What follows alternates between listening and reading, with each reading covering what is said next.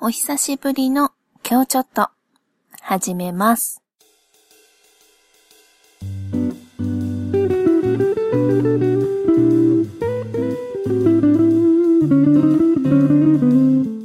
マギーの今日ちょっと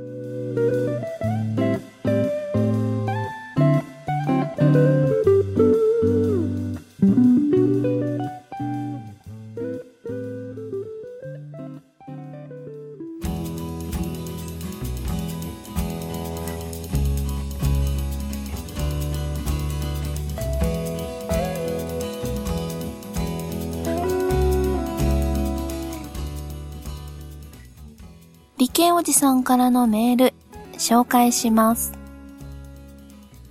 たった9つのアミノ酸からなるペプチドで愛が。マギさん、オキシトシン調べました。2007年のネイチャーに掲載された CD38 is critical for social behavior by regulating oxytocin secretion という論文からです。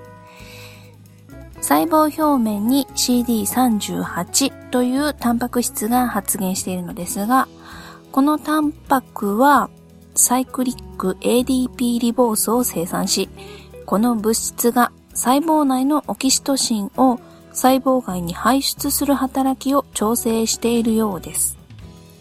細胞外に排出されたオキシトシンは、オキシトシン受容体と結合することで、生殖に及ぼす影響にとどまらず、精神的な影響を及ぼすことが数多くの報告で知られています。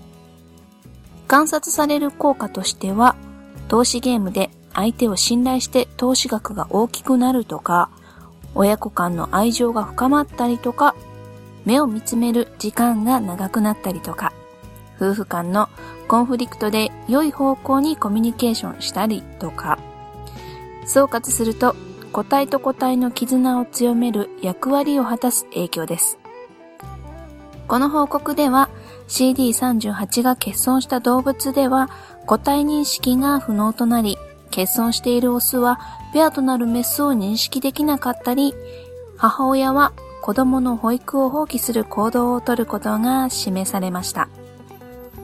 また、その欠損動物にオキシトシンを注入すると、社会認識記憶と母親養育行動が正常になることも合わせて示されています。以上のことから、オキシトシン量に限らず、CD38 やオキシトシン受容体の変異や、その発発現レベルが他者との絆に影響を与えることになります。ということは、短絡的にはパートナーがいるにもかかわらず、他の異性に惹かれてしまうのは、この情報伝達経路に何らかの障害がある可能性があり、浮気症ではなく浮気症。これ、最初の浮気症っていうのはあの性分の症で、後の症は症状の症ですね。浮気症ではなく浮気症という一種の病気ということになりそうです。そっか、性分じゃなくって病気だったんだ。となんだかほっとするのは私だけでしょうか。この話を先に紹介した2名麗しき部下の女性に得意げに語ったところ、すかさず、じゃ、病気なら治療できるんですね。治療すればいいだけじゃないですかと一周されてしまいました。私としては違った方向に話を持っていきたかったのですが、今回もブラジルの蝶は羽ばたかず、すでに異なった効能で、オキシトシンの点鼻スプレーがすでに市販されているようだね、と返すのが精一杯でした。Oxytocin moderates social distance between males and females. The Journal of U なんだっけな Journal of Neuroscience 2012では特定のパートナー女性がいる男性にオキシトシンを鼻腔投与したところ魅力的な見知らぬ女性からより距離を置くことを選択するようになったのだとか。これはまさに浮気防止でパートナーとの絆を強める効果です。なお、この効果はパートナーがいない男性では認められなかったそうです。じゃあ試しにオキシトシンを自己投与してみるかというのも少し怖い気がして、もし愛する妻のもとへ帰るのが億劫になったらホラーです。なんてね。私は浮気症ではないので、オキシトシンというホルモン、たった9つのアミノ酸からなるペプチドにまつわるお話でした。生物って面白いことがいっぱいです。マギさんもどうですか？一本。お相手がコンパの時にシュッと振りかけてみては。私もパートナーも薬に頼る必要はありません。と怒られてしまいそうです。理系おじさんより、追伸があります。新年明けましておめでとうございます。今年も湿度あるそのお声にずっと耳を傾けていきます。なぎさんにとって素敵な年になりますよお祈り申し上げます。と、いただいています。うん、コンパ合コン。一回も参加することなく、アラフォー突入したマギーです。オキシトシン点鼻スプレーですが、誰かの歌詞にあるように、ナチュラルに恋してほしいので、そういった策略的なことは避けたいと思います。まあ、それに私というパートナーがいるのに、コンパに参加する人とは付き合いたくありませんね。さて、理系おじさんの報告が徐々にすごいものになってきていますが、皆さんついてこれてますか？私も熟読してますと配信が遅れてしまって本当に申し訳ありません。濃くご説明いただいたので、私の方からはざっくりといきましょうね。オキシトシンは幸福感、安心感、信頼感など寂しがり屋に不足しがちな要素を一瞬で満たしてくれる優れた性質を持っています。幸せの物質セロトニンや睡眠ホルモンのメラトニンと並んで幸せ感を得るには欠かせない効果を持っているのです。では、マギからは投資なしで日常でできるオキシトシンを分泌する方法を3つ紹介します。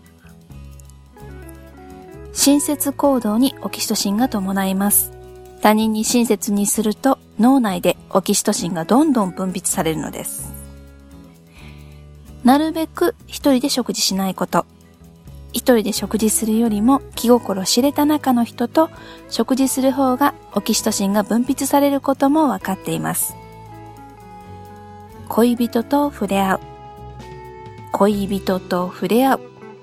大切なことなので二度言いました。オキシトシンを最大に分泌させる方法は恋人とのスキンシップです。